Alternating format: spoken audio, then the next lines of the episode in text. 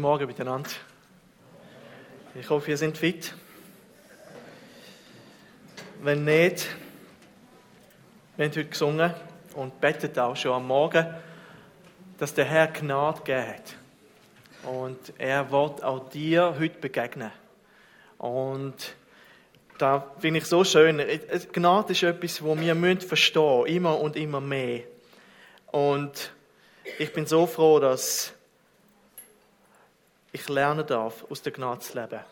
Nicht aus mir, meine Leistung, was ich leiste, was ich bin, dass das mich ausmacht, sondern dass Gott mir die Identität schenkt, wo, wo ich darf haben. Und ich merke, ich bin gerade in der Mundart. Ich bin Deutsch, gell? Gut. Ich möchte noch beten, bevor wir anfangen ähm, weil das ist ein Thema, das mich bewegt und ich weiß, das ist ein Thema, das viele Christen bewegt. Wie weiß ich, dass ich ein Christ bin? Und das ist ein heikles Thema, wo man viel falsch sagen kann, aber viel Gutes auch sagen kann. Und ich möchte, dass der Herr Gnade gibt, damit wir heil durchkommen durch den Text heute oder durch die Texte, die wir lesen werden. Herr Jesus, ich danke dir, dass deine Gnade so groß ist. Und ich bitte dich, dass das heute nochmal zum Ausdruck kommen kann, wie groß deine Gnade ist. Und ich bitte dich, dass du heute zu uns sprichst und die, diejenigen, die deine Kinder sind, zusicherst und jeglichen Zweifel nimmst, dass sie zu dir gehören und dass sie deine Kinder sind.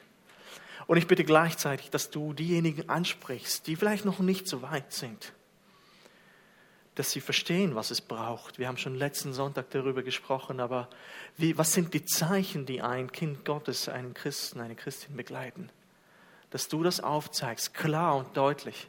Und Herr, lass diese Worte, die heute gesprochen werden, nicht meine Worte sein, sondern deine Worte. Wirklich, wo der Heilige Geist wirkt und uns bewegt und segnet. Und so bitte ich dich für eine Unterweisung und eine Hilfe und auf der anderen Seite eine Bestätigung und eine Stärkung im Glauben. Danke dir. Amen. So, stürzen wir uns hinein in das Thema.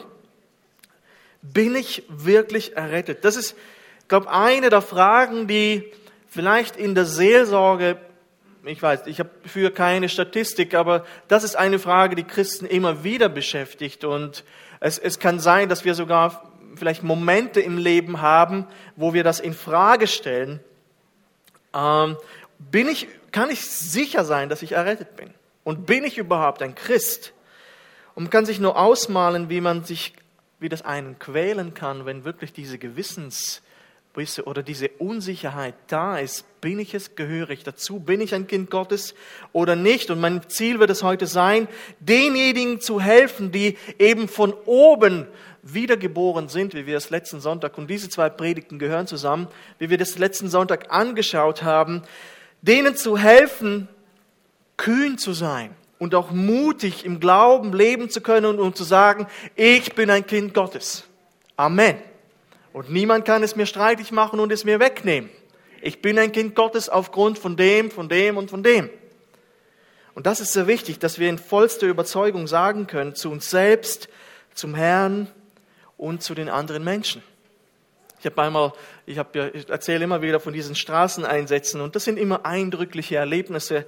Und in Winterthur gibt es viele Gemeinden und ich glaube, jeder Straßeneinsatz, du hast einen Flyer gegeben, ah, ich bin übrigens von euch oder ich bin von da oder was auch immer. Und ich bin einmal mit jemandem ins Gespräch gekommen und er hat sich nicht als Christ geoutet, sondern erst im Laufe des Gesprächs. Und ich habe ihm diese konkreten Fragen gestellt.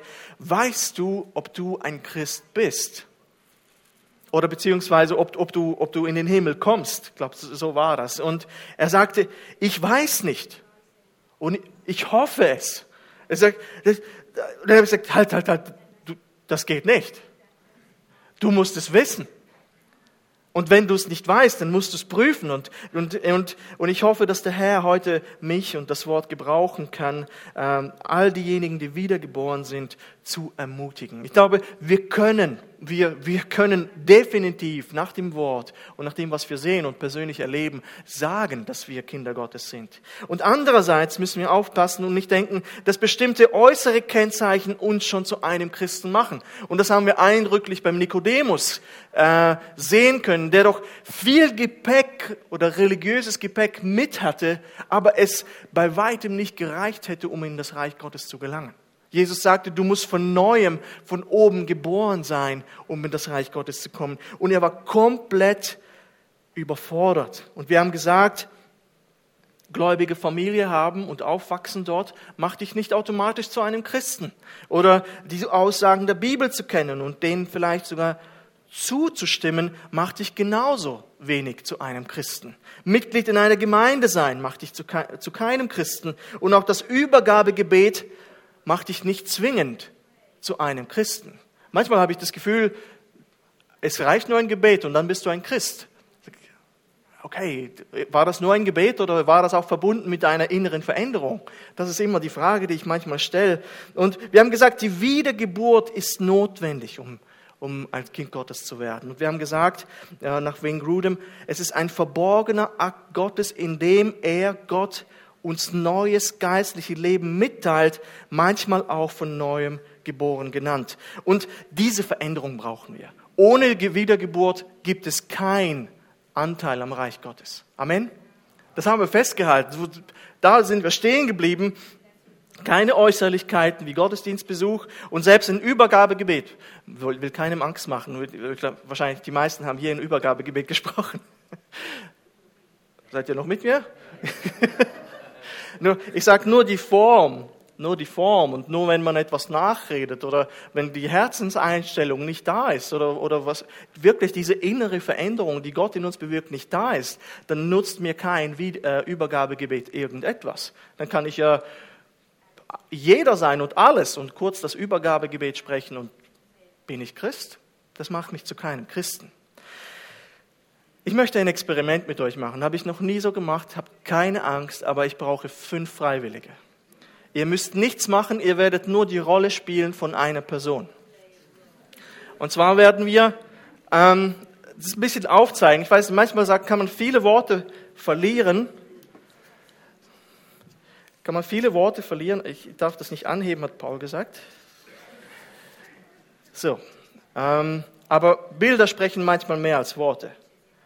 Wir haben hier perfektes Leben. Auf der einen Seite, und dann haben wir die andere Seite.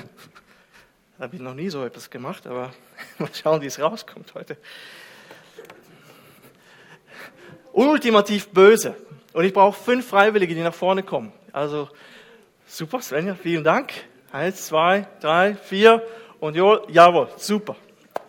Okay. Und wir, ihr werdet jetzt Rollen einfach äh, nicht, nicht spielen, weil gewisse Rollen wollt ihr gar nicht spielen, die wir jetzt haben werden. Aber wir werden einfach euch irgendwelche Namen geben und dann werden wir versuchen, euch irgendwo einzuteilen. Und zwar habe ich immer dann eingeteilt, beurteilt nach Werken. Also Christus weglassen. Ja, nichts mit Christus und, und all dem, sondern einfach nur beurteilt nach Merken. Also hier in dieser Richtung ist das perfekte Leben und hier ist das ultimativ Böse. Und damit es sehr einfach ist, fangen wir auch einfach an. Ähm, nehmen wir eine Person, die offensichtlich das ist, was es ist. Adolf Hitler. Okay, wer möchte Adolf Hitler sein? Halt, halt, halt, halt, halt, halt, halt. Okay, ja. Okay, das heißt, okay, das ist das Adolf Hitler, du kommst mit, einfach. Tut mir leid. Okay, stopp. Okay, wo, wo teilen wir ihn ein? Wo, einfach, zeigt einfach mit dem Finger irgendwo hin. Also, okay, Gott sei Dank, das ist gut. Okay, passt. Okay, äh, hierhin oder noch mehr? Noch mehr, noch mehr. Okay, äh, machen wir es so. Okay, aber weiter geht nicht mehr, okay? Okay, und jetzt machen wir ähm, das Gegenteil. Also, wen können wir nehmen, wo mehr in die andere Richtung gehen könnte? Mutter Teresa. Ah, Mutter Teresa steht auf meinem Skript. Wer möchte Mutter Teresa sein? Okay, okay. Okay. Also zeigen, zeigen. Mehr, mehr, mehr, mehr, mehr, mehr. Okay, stopp. Okay. Okay. Es reicht nicht ganz, aber Es, es ist schon mal gut, okay. Okay, gut, wir haben noch drei. Äh, was, was nehmen wir noch? Ähm, Michael Jackson. Wer möchte Michael sein? Okay, okay, alles klar. Okay, jetzt müsst ihr zeigen. Okay, okay. Noch mehr? Okay, ja, also, also wer ist mehr für da noch? Und mehr in die Richtung? Hm, die Berichterstattung ist momentan. Hm. Okay, ich glaube, noch ein bisschen mehr. Ist gut so? In die Richtung. Oh, warte mal. Wer meint noch mehr in die Richtung? Ist gut, okay, okay. Okay, noch ein bisschen? Ist gut, okay. Gut. Roger Federer. Okay. Okay. Zeigt, wohin, wohin muss der Roger Federer hin? Oh, okay. Noch mehr? Noch mehr? Jawohl. Jawohl. Ein bisschen. Ist gut so? Okay. Ich meine, das ist Mutter Teresa. Ein bisschen weg, hä? Okay. okay. Okay, wir haben noch eine Person, Svenja. Donald Trump. Okay. Okay. Ja, das macht nichts. Donald Trump. Okay, zeig, zeig, zeig, zeig. Oh, okay. Okay, okay. Noch mehr? Okay. Wer meint in die Richtung? Als mit. Okay, wer bist du nochmal hier? Michael. Michael. Oh, wow, oh, wow. Okay, alles klar. Okay, gut. Vielen Dank. Also, okay, jetzt haben wir sie qualifiziert. Okay. Und jetzt, wenn es um Jesus geht, haben wir die zwei Schilder. Hölle und Himmel. Wo stellen wir das Schild hin? Wo kommt das hin?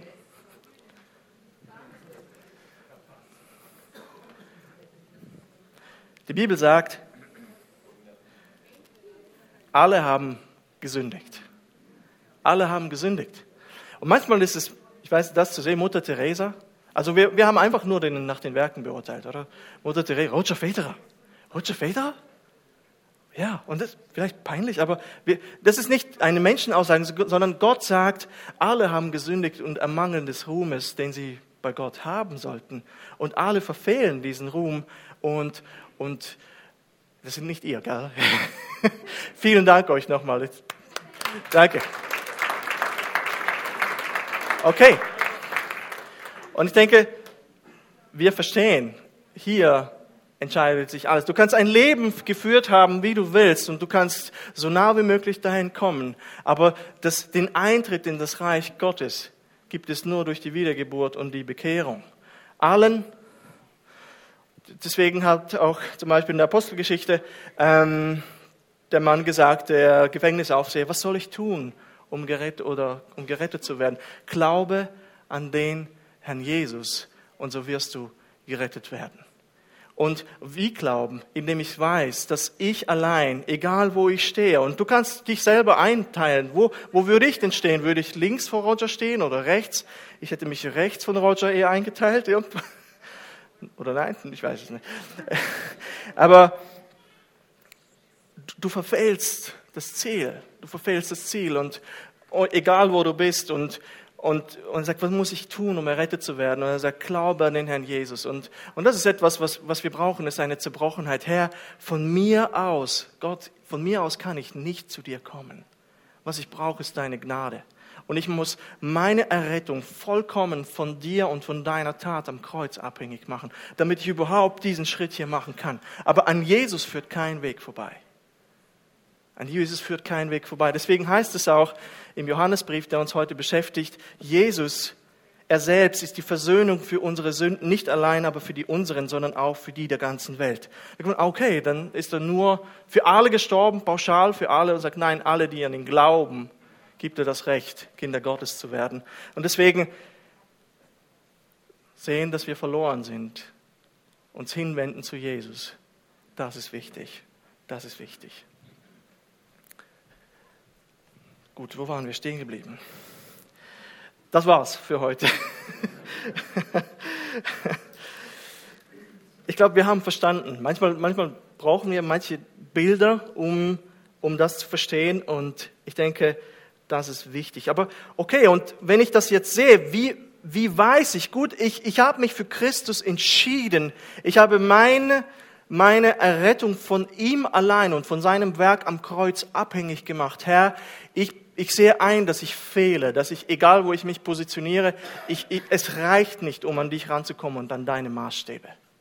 Ja, ich bekenne meine Sünde und Gott, also Jesus sagt in der Bergpredigt, selig sind die, die geistlich arm sind, denn ihrer ist das Reich der Himmel. Also ich, ich, ich merke, dass ich nicht genüge und ich sage, Herr, ich brauche dich, ich brauche dich und mach diese Errettung von ihm abhängig und, und Gott nimmt uns an. Er schenkt uns neues Leben und er nimmt uns an und die Frage ist, wie weiß ich das? Wie weiß ich, wie äußert sich das? Und das Gute ist, dass wir das sehen können, persönlich in uns und meistens auch beobachten können. Und ein sehr guter Gradmesser für die Wiedergeburt ist der erste Johannesbrief. Und daraus möchte ich mit euch etwas anschauen.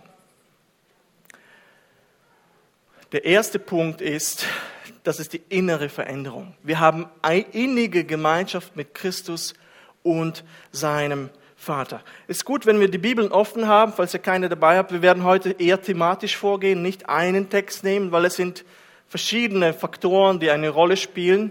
Aber der Johannesbrief deckt enorm viel ab und wir werden bei weitem nicht alles anschauen können, was die Charakteristika eines Christen sind oder eines wiedergeborenen Menschen. Aber das Erste ist, und ich glaube, das Allerwichtigste ist, wir haben innige Gemeinschaft mit Christus und seinem Vater.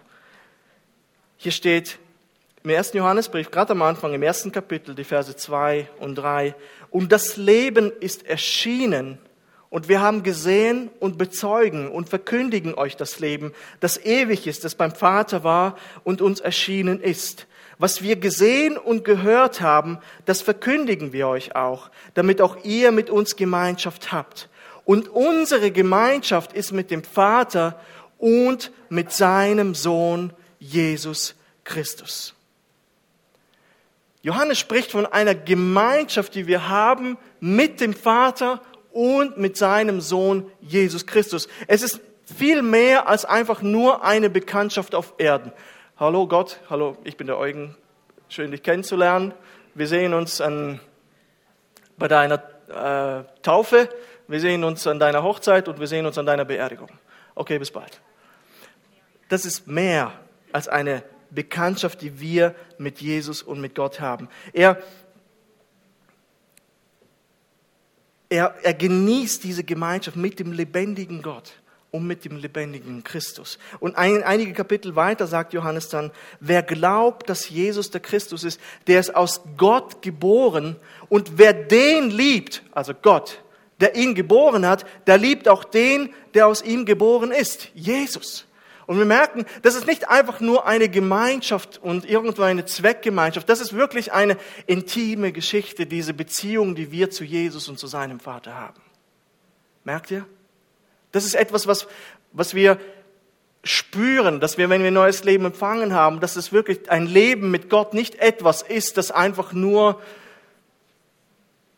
wir versuchen zu verstehen, sondern das ist eine Herzensangelegenheit eine Liebesbeziehung. Es ist persönlich, es ist intim. Und das ist das, was auf jeden, jeden wiedergeborenen Christen auszeichnet. Und das ist eben diese Liebe zu Gott, dem Vater und seinem Sohn Jesus Christus. Amen. Das, das ist so. Wir merken, dass das nicht etwas Formales und Unpersönliches ist. Das ist höchst persönlich, diese Beziehung. Das ist etwas, das wir kennen und erfahren können. Und das ist die Liebe zu Gott und seinem Sohn. Es ist keine Tats kalte Tatsache, es ist persönliche Gemeinschaft. Wir werden zu diesem Vers noch kommen, wo Paulus davon schreibt, wir können zu Gott sagen, aber lieber Vater. Das ist so, ich muss ehrlich sagen, ich weiß nicht, wie es euch geht. Ich habe zu meinem Vater immer noch Papa gesagt, nicht weniger, nicht mehr. Und aber, und denke, Herr, wir dürfen zu dir aber, also aramäisch für Papi oder Daddy oder Vati oder ich weiß nicht, wie ihr gesagt hättet. Aber und denke, oh wow, das ist, das ist eine persönliche Beziehung, wo wir aber lieber Vater, Papi sagen können zu Gott. So nahe sind wir mit dem Herrn zusammen, persönlich. Und ich finde das gewaltig. Und das ist nicht nur diese, diese, das, eine ist diese persönliche Beziehung, diese Tiefe, die wir haben, aber Jesus sagt auch, dass er gekommen ist, um nicht einfach eine Beziehung zu pflegen, sondern dass, dass wir ein Leben haben, und zwar ein Leben in Fülle. Er sagt es in Johannes 10,10, 10, ich bin gekommen, um euch ein Leben zu geben, und zwar ein Leben in Überfluss oder in Fülle. Er hätte sagen können, dass er gekommen ist, um uns in seiner Gnade neues Leben zu geben. Aber er sagt, nein, ich möchte nicht nur ein neues Leben geben, sondern ein Leben Überfluss. Und das ist etwas, das wir erfahren können. Das christliche Leben ist ein reiches Leben. Wir sind neu geboren, werden, geboren worden, um Freude, Frieden, Liebe zu erleben. Diese Gemeinschaft, die wir untereinander haben, das ist genial. Das ist etwas, was erfahrbar ist an jedem Ecken der Erde. Egal wo ich war, ob es Sri Lanka war, ob es äh, Christen waren aus der Ukraine, ob wir, als wir in Frankreich gelebt haben, irgendwelche Roma-Leute in Frankreich auch, die in ihren Gemeinden sich getroffen haben. Das war vollkommen egal, ob das Südamerika war. Du hast sofort gespürt, was uns verbindet. Sofort war es da. Diese Freude, diese Friede, diese Liebe, dieses Verständnis von geistlichen Dingen. Und das ist genau das, was wir auch in Taufzeugnissen regelmäßig hören. Nicht etwa, ja gut, manche Zeugnisse sind recht trocken, das gibt es und kein Problem. Aber meistens ist, dass die Leute nicht sagen, ja, hallo, hier bin ich, ich bin errettet, danke, darf ich da sein, sondern meistens sind die Menschen auch bewegt. Und äh, noch einmal, Tränen sind kein Muss. Aber äh, wenn die Menschen das bekennen und, und bevor sie ins Wasser gehen, dann berichten sie davon, was in ihnen passiert ist diese Vergebung, die sie erfahren haben, diese persönliche Gemeinschaft mit dem Vater und seinem Sohn. Diese, diese in, dieses innige Verhältnis mit, dem, mit, dem, mit Jesus, wo wir sagen können, aber lieber Vater. Und je nachdem, je nach äh, ja, Männer, Männer, auch äh, bei den Italienern war das immer lustig. Sie haben immer nur geheult. Wir haben immer mit den Italienern, die bei uns in, in, in Winterthur oben war, äh, sind, ähm, und Taufe gehabt und jedes Zeugnis Tränen, Tränen, Tränen. Wir haben kein Italienisch verstanden. Also, oh, das war schön, bestimmt die Bekehrung. Einfach, da ist etwas da. Ja, dieses Erleben der Vergebung der Sünde und der Name durch Gott ist etwas sehr Persönliches. Und nur ein Hinweis, am 5. Mai ist Taufe. Die schönsten Gottesdienste für mich persönlich, die es geben kann. Und hier nochmal, was gibt uns Gott noch mehr? Ähm, äh, was, was, schreibt noch Gott über die Gemeinschaft mit dem Herrn? Er, oder die Schrift über die Gemeinschaft mit dem Herrn? Gott ist der Vater der Barmherzigkeit und Gott allen Trostes. 2. Korinther 1,3. Der Gott aller Gnade, wir haben heute darüber gesungen und, und ähm, gebetet. Der Gott aller Gnade, der so freundlich uns immer und immer vergibt und, äh, und uns freundlich begegnet. 1. Petrus 15, der Gott aller Gnade. Der Gott, der nach dem Reichtum seiner Herrlichkeit unseren Mangel abhelfen kann. Philippa 4, 19. Ein Gott, der uns erlaubt, aber lieber Vater zu sagen. Wow, das ist persönlich. Wie kleine Kinder zu ihren Vätern Papi sagen, solch eine Beziehung haben wir zu unserem Vater. Es ist ein Gott, zu dem wir in Zeiten der Not auch freimütig hinzutreten können, um Hilfe zu bekommen zur richtigen Zeit. Genauso wie der Rolf heute gekommen ist und bewegt war. Warum war er bewegt? Weil er genau weiß, er kommt zu dem, der ihm helfen kann in seiner Situation. Amen. Unsere Gemeinschaft mit Gott, wenn wir Kinder Gottes sind, ist sehr persönlich. Sehr persönlich. Und persönlich, intim und voller Überfluss. Und die Frage an uns ist, hast du diese Art von Gemeinschaft mit dem Vater und seinem Sohn erlebt? Hast du eine Liebe zu den beiden? Und den Heiligen Geist gerade noch mit hineinnehmen. Ja? Eine Liebe, die dich immer wieder in ihre Gegenwart zieht. Das ist wichtig. Erlebst du das persönlich im Gebet? Empfindest du Freude und Liebe, wenn du Gemeinschaft mit ihm pflegst? Wenn ja, dann hast du eine lebendige Beziehung zu deinem Gott, die daraus resultiert, wenn du wiedergeboren bist. Und ich weiß, wir erleben manchmal Momente, da spüren wir Gott überhaupt nicht. Aber das ist etwas, was wir immer wieder doch erleben können. und, ähm, und erleben. Und das, die Schrift spricht auch davon, von dieser innigen Gemeinschaft und Beziehung mit dem Herrn Jesus.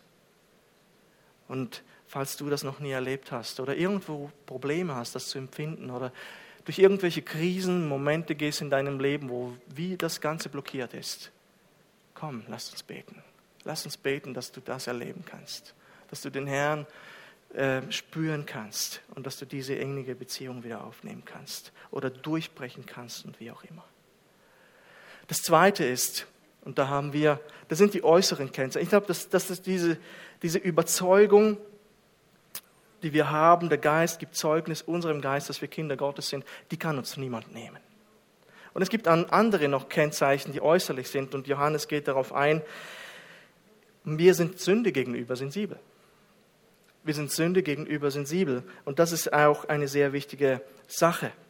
Das ist die Botschaft, die wir von ihm gehört haben und euch verkündigen. Verse 6 und 7.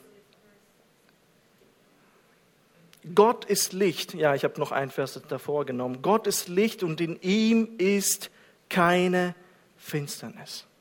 Das ist auch etwas, was Gott auszeichnet. Gott kann keine Finsternis sein. Gott ist etwas, was sich nicht vereinbaren lässt mit Finsternis. Da ist nicht ein Tropfen Dunkelheit in ihm. Und darum heißt es dann in Vers 6 und 7, wenn wir sagen, dass wir Gemeinschaft mit ihm haben und wandeln doch in der Finsternis, so lügen wir und tun nicht die Wahrheit. Wenn wir aber im Licht wandeln, wie er im Licht ist, so haben wir Gemeinschaft untereinander und das Blut Jesu, seines Sohnes, macht uns rein von aller Sünde. Und ich, das, das müssen wir verstehen. Licht und Dunkelheit, sie können nicht koexistieren. Es kann nicht gleichzeitig dunkel und hell sein. Entweder es ist hell und es ist heute Tag und wunderschön die Sonne draußen, oder dann kommt die Nacht und die, die Nacht wird herrschen. Aber beides gleichzeitig kann nicht sein. Entweder es ist hell oder es ist dunkel. Und wiedergeborene Christen, Kinder Gottes, wandeln im Licht, wie er im Licht ist. Vers 7. Wahre Nachfolger haben einen gesunden Umgang mit Sünde. Wenn Sünde in unserem Leben auftaucht, dann sind wir immer gewillt, es auch aus unserem Leben zu entfernen. Wir bekennen es und wollen es auch bereinigen. Vers 9 sagt dann auch wiederum in 1. Johannes Kapitel 1, Vers 9, wir haben die Vers 6 und 7 gehabt. Wenn wir aber unsere Sünden bekennen, so ist er treu und gerecht, dass er uns die Sünden vergibt und reinigt uns von aller Ungerechtigkeit. Und Johannes geht dann in Kapitel 2, in Vers 1 noch einen Schritt weiter und sagt, meine Kinder, die schreibe ich euch, damit ihr nicht sündigt. Und wenn jemand sündigt, so haben wir einen Fürsprecher bei dem Vater, Jesus Christus, der gerecht ist. Wir realisieren also, dass wir nicht sündigen müssen oder wir wollen auch nicht sündigen. Ja, es passieren immer wieder Dinge, die, die nicht in Ordnung sind, aber wir wollen das nicht. Und, und, aber wenn wir dann eben sündigen, dann wissen wir, wohin wir gehen müssen. Und das ist Jesus, der alle Strafe getragen hat. Und ich komme und ich merke, Herr, es ist wieder etwas passiert diese Woche und passiert mit permanent etwas keine Ahnung, wie ich mit meiner Frau umgehe, wie ich mit meinen Kindern rede oder, oder ich weiß nicht, wie ich im Verkehr manchmal äh, über die anderen Verkehrsfahrer denke. Herrliche Gedanken besuchen mich.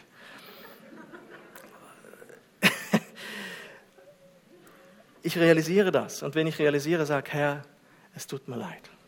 Ich weiß, du hast gezahlt, du hast mich erkauft, deine, du hast meine Schuld, die komplette Schuld auf dich genommen und vergib mir, Herr. Und ich weiß, dass seine Gerechtigkeit mir zugesprochen wird. Es gibt keine Anklage mehr, es gibt keine Verdammnis mehr für die, die in Christus Jesus sind. Römer 8.1. Aber ich denke, das ist etwas, was in mir ist. Ich weiß, der Gottes Geist lebt in mir. Und, und, aber ich, ich bin immer noch in diesem Fleisch und äh, manchmal, das ist halt so. Das, so ist das Leben. Aber, und ich, ich will hier raus, aber ich kann nicht und ich kämpfe immer wieder mit Sünde. Aber dass ich, wenn ich merke, etwas ist geschehen, dann komme ich zu ihm und bitte um Vergebung. Und er reinigt mich von aller Ungerechtigkeit, weil er treu und gerecht ist und mir die Sünde vergibt. Er ist unser Fürsprecher und unser Anwalt. Jedes Mal, wenn du kommst, sagst, vergeben. Wenn du ehrlich kommst, er sagt, vergeben. Wenn du also mit Sünde kämpfen, vielleicht mit einer Sucht kämpfen, wir haben Vergebung. Ich weiß von Christen, die permanent, ich, zum, es können verschiedene Sachen sein. Ich möchte nicht das eine mehr gewichten oder das andere. Ich denke, typisch, äh, wo man Menschen zum Teil verurteilt, ist Sucht. Sagt, du bist kein Christ, weil du süchtig bist. Und wir, äh, Eva und ich, wir kennen das sehr gut aus unseren Familien, wo Alkoholsucht ein großes Thema ist. Und wir wissen, wie schwer das ist, das aufzugeben. Und, und vor allem für Christen da ist manchmal enorm umkämpft, hey, ich habe neues Leben in mir. Und ich merke, ich, ich greife immer wieder zur Flasche oder zu was auch immer. Herr, hilf mir. Hilf mir davon wegzukommen. Aber man, man, man fällt wieder zurück. Aber ich kann dich, dir vom, der, dein Kampf zeugt von deinem neuen Leben in dir. Und vielleicht kann es sein, dass du wirst sterben und hast diese Sucht nie besiegen können, aber Christus hat bezahlt. Das bezahlt. Aber dieser innere Kampf in dir zeugt davon, dass du ein Kind Gottes bist. Deswegen lass dir nie ein schlechtes Gewissen machen oder dich. Ein anderes ist, wenn du anfängst, das zu rechtfertigen. Ein anderes, wenn du anfängst, äh, dich zu entschuldigen oder sogar für ein heiliges Werk zu betrachten. Dann haben wir irgendwo eine Dissonanz, eine gewisse Unstimmigkeit von dem, was der Herr von uns erwartet und wir, wir leben. Aber wenn du das tust, dann haben wir einen Fürsprecher und Anwalt, der für uns kämpft und auch für uns gegen diese Sucht kämpft zum Beispiel. Der vergibt uns unsere Sünde. Eine Person, die wiedergeboren ist, sensibel dieser Realität, dieser Kampf, in der in uns stattfindet. Und Paulus sagt es auch so schön, ich elender Mensch. Römer 7, lest das mal. Er kämpft selber mit Sünde. Ich elender Mensch, wer wird mich erlösen von diesem Leib des Todes? Und dann sagt er so schön, Dank sei Gott durch Jesus Christus, unseren Herrn. Direkt anschließend. Er sagt, das, was ich tun will, tue ich nicht in meinem Leben und was ich nicht tun will, das tue ich. Oh, wer wird mich erlösen aus diesem Leib des Todes? Ich habe genug langsam von diesem Leben. Dann denke ich, oh Gott sei Dank, Paul, willkommen im Club geht, geht mir genauso. Ich will doch das tun, was Jesus will. Und ich will doch das immer das ausführen, was Jesus, aber ich scheitere immer wieder daran. Und das Schöne ist, wie er sagt, Dank sei Gott durch Jesus Christus, unseren Herrn. Wir haben Vergebung. Wir haben Vergebung. Aber dieser Kampf, also das, diese Realität ist einfach da. Und ich hoffe, dass du sie spürst, diesen inneren Konflikt immer wieder gegen Sünde angehen zu müssen oder gegen sie zu kämpfen. Das ist ein hervorragendes Kennzeichen eines Christen. Und frage an dich, bist du dir dessen bewusst, dass du, dass in uns ein unheimlicher Kampf stattfindet?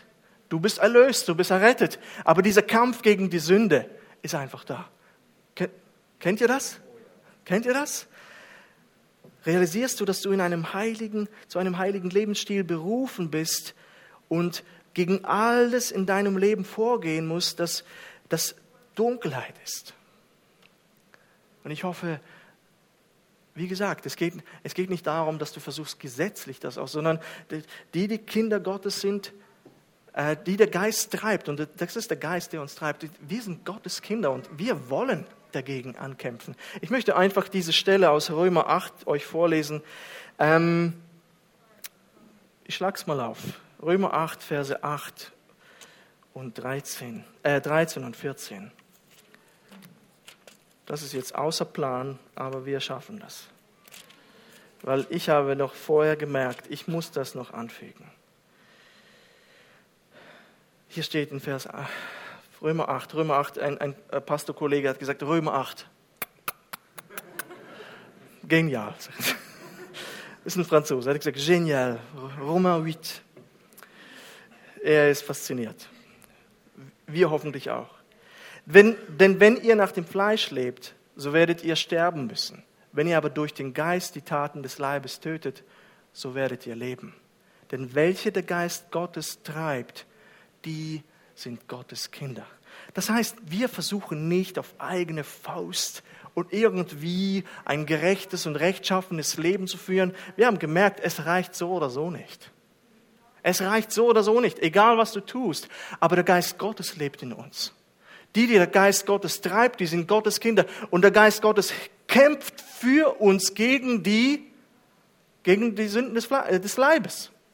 Ja, diejenigen, die vom Geist Gottes getrieben und geleitet werden, sie kämpfen gegen diese Laster. Wenn ihr aber durch den Geist die Taten des Leibes tötet, so werdet ihr leben. Und, und wir leben. Wir, wir haben den Geist Gottes in uns. Und wir kämpfen dagegen an. Das ist sehr wichtig, dass wir das verstehen. Bist du bereit, jede Sünde vor deinem Fürsprecher zu bekennen und bittest um Vergebung? Das ist sehr wichtig, dass du das tust. Und empfindest du manchmal so wie Paulus, der sagt, ich elender Mensch. Ich elender Mensch, wer wird mich erlösen von diesem Leib des Todes? Römer 7, 24. Wenn ja, dann bist du offensichtlich ein Kind Gottes. Das dritte ist, wir haben, was uns kennzeichnet, wir wollen dem Wort Gottes gegenüber gehorsam sein.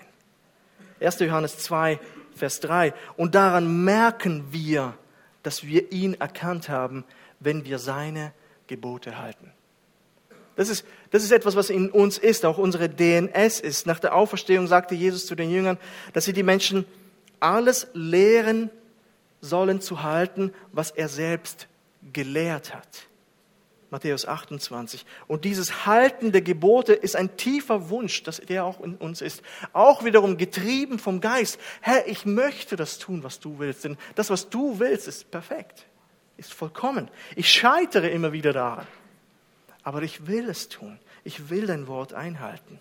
Nicht ein gesetzliches Befolgen von Regeln, sondern ein tiefes, empfundenes Verlangen, das zu tun, was Jesus möchte. Und das griechische Wort für halten bedeutet auch äh, bewahren, bewachen. Es wirklich, da geht es um etwas. Es ist nicht einfach nur stures Befolgen von Regeln, sondern eben Geist geleitet. Geist geleitet. Dann Vers 4. Wer sagt, ich habe ihn erkannt und hält seine Gebote nicht, der ist ein Lügner und in dem ist die Wahrheit nicht. Und hier muss man nicht viel kommentieren. Du kannst so viel behaupten, wie du willst, dass du ein Kind Gottes bist, aber wenn dir die Gebote Gottes vollkommen egal sind. Und noch einmal, das ist nicht dieses Scheitern, das wir immer wieder erleben, sondern ich glaube an Gott, ich weiß, was in der Bibel steht, aber das, was Gott von dir erwartet, ist dir vollkommen egal, dann spricht es nicht gerade für das neue Leben in dir. Und ich möchte euch sagen, bitte nehmt jetzt nicht diese Beispiele und macht das so.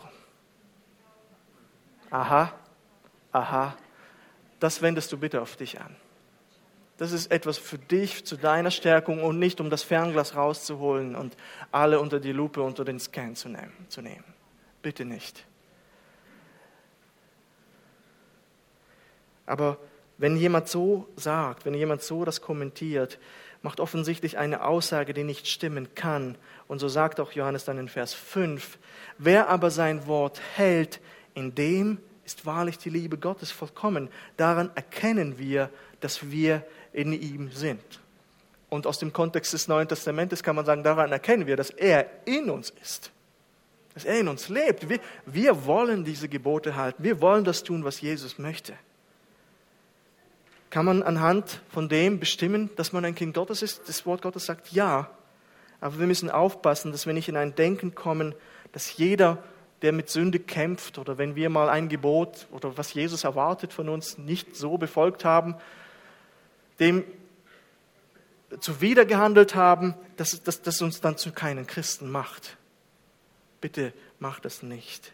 Ich, wir scheitern immer wieder an dem. Ich habe ein Beispiel hier, das ich gern, ungern bringe. Jesus erwartet von mir, dass ich meine Frau liebe wie Christus die Gemeinde. Manchmal denke ich, Herr, wirklich? Das ist viel. Ich soll meine Frau lieben, wie Christus die Gemeinde und mein Gebet ist, Herr, zeig mir, wie das gehen soll. Und wow, wie du die Gemeinde liebst, genau diesen Maßstab. Und ich meine, ihr Männer, wow. Habt ihr, habt ihr schon mal realisiert, was der Herr da für uns erwartet? Das ist verrückt und ich, ich, ich scheitere immer wieder an dem, aber sage, Herr, und vergib mir und ich gehe zu Eva und bitte um Vergebung und dieses und jenes und, und, und, und gib alles. Aber wirklich, das ist etwas, was in mir ist und ich möchte das tun. Ich möchte das tun. Aber wir scheitern immer wieder an diesen Geboten, die, die Jesus uns gesagt hat. Männer, liebt eure Frauen. Wir kommen irgendwo hin, irgendwann dorthin. Wir werden über Singles reden, wir werden über Ehepaare reden, wir werden über Kindererziehung reden. Ich freue mich drauf. Männer, wir scheitern immer wieder dran, ja, aber willkommen im Club. Und, und dennoch ist dieser Wunsch tief in uns, tief in uns, das zu tun, was der Herr von uns möchte. Und, und Jesus hat diese Erwartung. Er sagt, liebt ihr mich, so werdet ihr meine Gebote halten. Johannes 14, 15. Oder, ein paar Verse weiter, Vers 21. Wer meine Gebote hat und hält sie, der ist, der mich liebt. Wer mich aber liebt, der wird von meinem Vater geliebt werden und ich werde ihn lieben und mich ihm offenbaren. Oh wow, wenn der Geist Gottes uns treibt, die, die Gebote zu halten, die er uns mitgegeben hat, liebt eure Frauen wie Christus die Gemeinde zum Beispiel, und wir halten sie, dann sagt er, ich werde ihn lieben, ich werde ihn auch lieben und mich ihm offenbaren.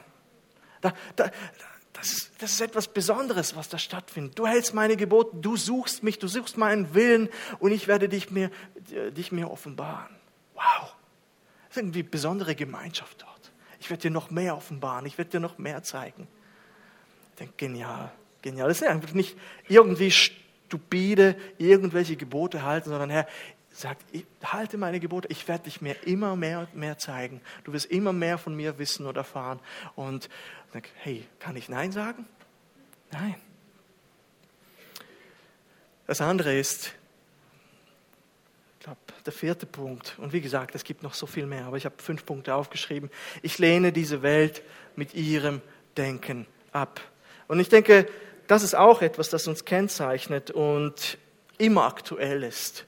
Habt nicht lieb die Welt, sagt es äh, Kapitel 2, Vers 15. Habt nicht lieb die Welt noch, was in der Welt ist. Wenn jemand die Welt lieb hat, in dem ist nicht die Liebe des Vaters. Und wir, wir spüren und wissen, dass die Werte und die Ziele, die die Gesellschaft dominieren, nicht mit den Werten und Zielen Gottes vereinbar sind. Nicht, also oft nicht vereinbar sind.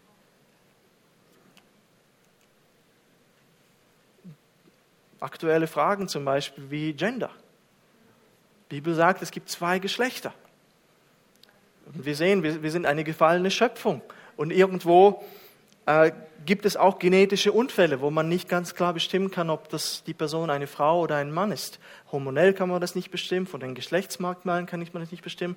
Aber mittlerweile ist das gar nicht die Frage, sondern die Menschen äh, entscheiden sich oft auch aus Coolness oder einfach aus, aus einer Identitätskrise dafür, dass sie jetzt Mann oder Frau oder aber cis, they, clay, also Personalpronomen. Es gibt ja 63 mittlerweile. Also nicht mehr er, sie, es, sondern einfach alles. Oder, oder alles miteinander. Und wir sagen, okay, das ist etwas, was nicht vereinbar ist mit dem, und hier können wir nicht mitgehen. Und ich war neulich auf einer Konferenz, wo der Pastor, wo ein Mediziner war und uns einfach erklärt hat, wie funktioniert ein Mann, wie funktioniert eine Frau mit den Chromosomen, mit dem Gehirn. Und er sagt, die Gemeinde muss sich damit beschäftigen. Weil es, es wird auf, auf uns zukommen und wir müssen uns mit diesem Problem auseinandersetzen.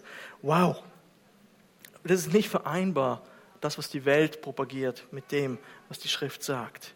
Und warum nicht? Weil diese Welt von Satan kontrolliert wird. Ich habe nur ein Beispiel jetzt genannt. Wir wissen, dass wir von Gott sind und die ganze Welt liegt im Bösen oder im Argen. 1. Johannes 5,19. Jesus sagt, dass Satan der Fürst dieser Welt ist und die Menschen kontrolliert. 1. Äh, Korinther 4,4 sagt, er ist der Gott dieser Welt. Er bestimmt hier das Denken, er bestimmt die Agenda, er bestimmt äh, die Themen. Und das, was er vorgibt, das nimmt man auch dankend an. Er hat ein System konstruiert, den die Bibel schlicht und einfach, oder äh, das die Bibel schlicht und einfach Welt nennt. Das griechische Wort Kosmos hier in diesem Text spricht von einer Welt voll irreführender Ansichten, Philosophien, Unmoral, Materialismus, das können viele Dinge sein, mit denen wir einfach uns nicht identifizieren können.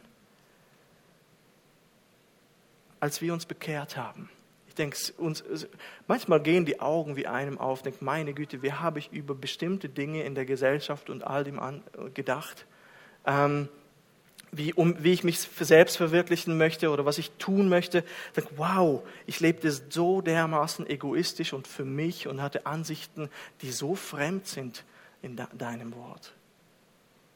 Und ich möchte jetzt das tun, was du möchtest.